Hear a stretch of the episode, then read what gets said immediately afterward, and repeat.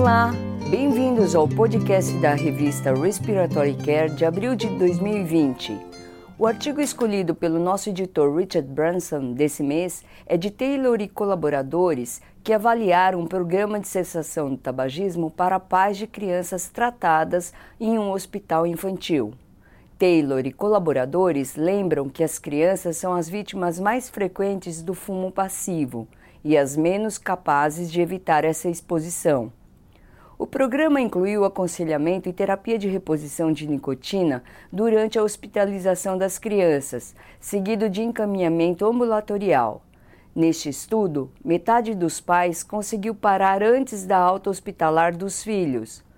Goodfellow contribui com um editorial apontando que este é um bom começo para a cessação do tabagismo dos pais, mas alerta que são necessários estudos longitudinais confirmando a cessação do tabagismo a longo prazo. Galo de Moraes e colegas descrevem a implementação de tratamento protocolado da Síndrome do Desconforto Respiratório na Clínica Mayo, nos Estados Unidos. A ênfase do protocolo foi o uso precoce da posição prona em indivíduos selecionados com insuficiência respiratória aguda.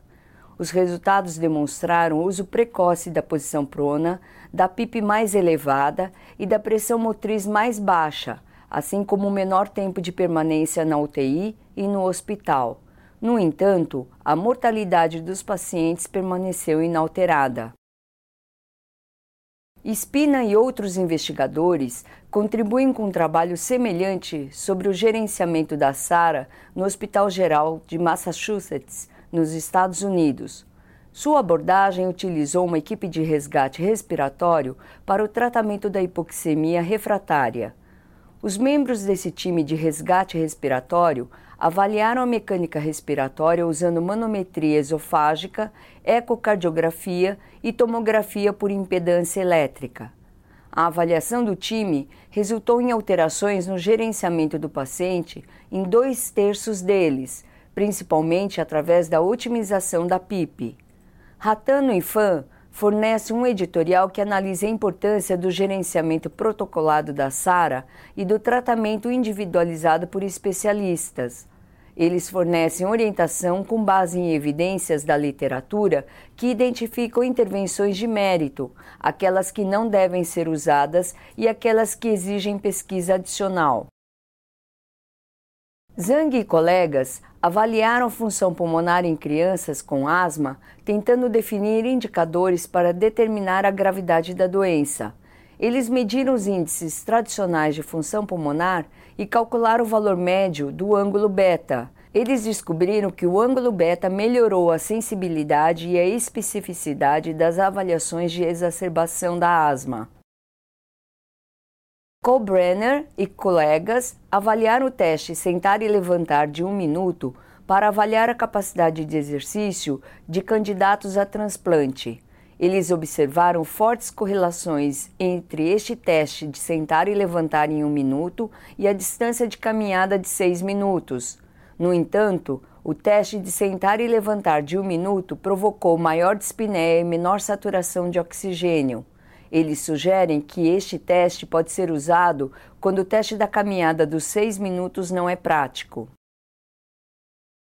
Harry e outros descrevem o impacto de uma clínica ambulatorial no tratamento da dispneia em pessoas com DPOC.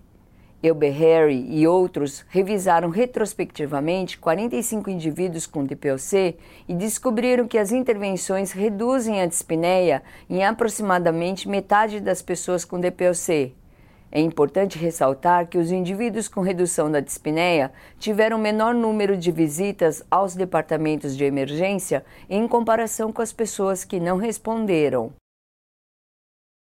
Em um estudo com adultos com pneumonia adquirida na comunidade, Rice e colaboradores descobriram que a caminhada, medida pela contagem de passos, foi reduzida em indivíduos frágeis. Eles mensuraram o tempo de caminhada e de não atividade usando monitor de atividade. Indivíduos com pneumonia adquirida na comunidade passaram pouco tempo caminhando e aqueles com maior número de passos diários tiveram menor tempo de permanência hospitalar. Maior fragilidade foi associada a uma redução de duas vezes na contagem de passos. Liu e outros investigadores fornecem uma avaliação dos fatores que afetam a disposição dos membros da família em considerar cuidados paliativos em indivíduos que necessitam de ventilação mecânica prolongada em Taiwan. Mudanças regulatórias e prospectivas de pagamento que governam os cuidados de longo prazo mudaram recentemente, e o conhecimento dessas mudanças ainda não é uniforme dois terços das famílias estão dispostas a concordar com os cuidados paliativos. Esses dados confirmam a necessidade das pessoas deixarem expressas suas escolhas de fim de vida e a necessidade de competência cultural entre os cuidadores. Ruse e colegas avaliaram a taxa de falha de extubação relacionada às secreções e aspirações das vias aéreas superiores. Em um estudo observacional prospectivo, pacientes em ventilação mecânica por mais de seis dias tiveram uma avaliação da deglutição de 9 pontos antes da extubação. De 159 indivíduos, 16 deles necessitaram de reintubação nas primeiras 72 horas, 7 relacionados a secreções ou aspirações excessivas. Eles descobriram que a presença de um ou de ambos os reflexos de vômito estava associada a uma taxa de reintubação reduzida secundária à aspiração. Que colegas realizaram um estudo observacional de monitoramento pós-operatório em indivíduos usando oximetria, capnografia e monitoramento não invasivo da frequência e de volumes pulmonares os tipos de alarme específicos do dispositivo, taxas e ações respectivas foram registrados e analisados. Eles descobriram que os alarmes de incômodo eram mais comuns com a oximetria e a capnografia em comparação com o monitoramento de taxa e volumes respiratórios. Eles descobriram que os alarmes de incômodo eram mais comuns com oximetria e capnografia em comparação com monitoramento de taxa e volume pulmonar. A adesão também foi maior com o monitoramento de taxa e de volumes pulmonares. Ponci e colegas compararam seis dispositivos expiratórios positivos oscilatórios, PEP, em um modelo de bancada de fluxo expiratório ativo. Usando um gerador de forma de onda, eles mediram a PEP, a frequência de oscilação e a amplitude. Os dispositivos foram diferentes em desempenho. O impacto terapêutico desses achados ainda requer teste em pacientes para se determinar as características ideais dos dispositivos PEP. Burnett e outros Comparar o nível de atividade física e a percepção do exercício em um grupo de indivíduos com fibrose cística. Os sujeitos foram entrevistados e preencheram questionários autorrelatados. A maioria dos sujeitos preferiu caminhar e dois terços consideraram importante o exercício. As barreiras ao exercício incluíram falta de energia, autodisciplina e restrições de tempo. Os autores sugerem que a compreensão das percepções pode melhorar o treinamento dos indivíduos com fibrose cística em relação ao exercício. Nakagawa e outros investigadores avaliaram fatores de risco para a fraqueza muscular inspiratória em indivíduos com insuficiência cardíaca. Nakagawa e colaboradores registraram fatores de risco à saúde, além de função pulmonar e ecocardiografia.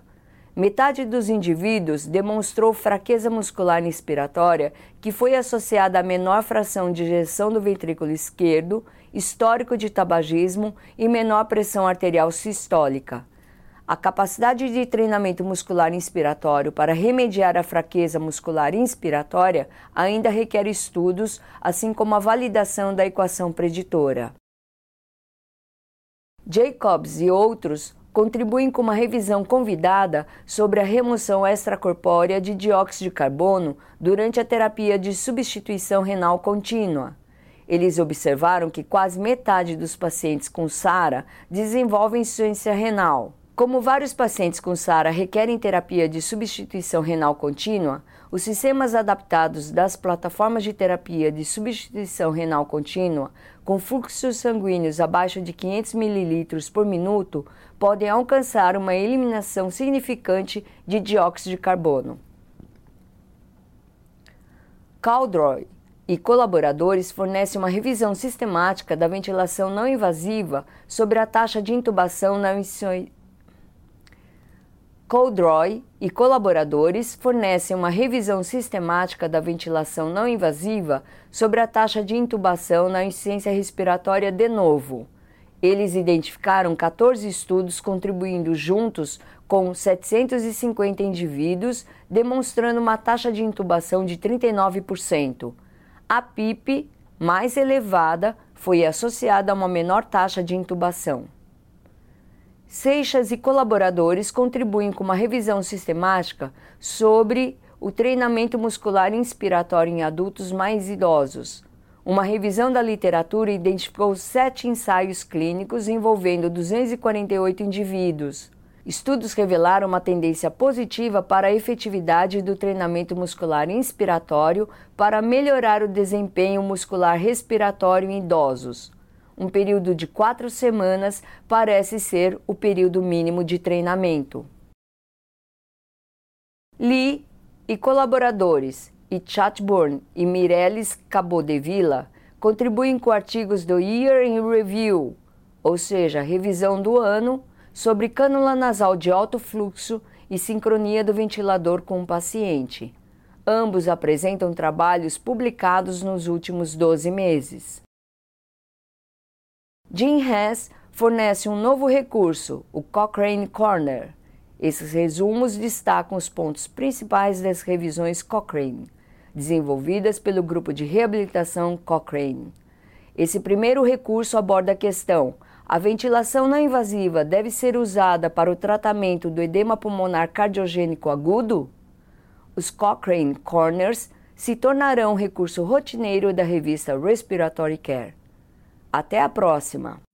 Para receber o conteúdo deste podcast e de podcasts anteriores da revista, por favor visite nosso website em www.rcjournal.com. Você também poderá se inscrever no nosso website para receber os podcasts de futuros volumes da Respiratory Care.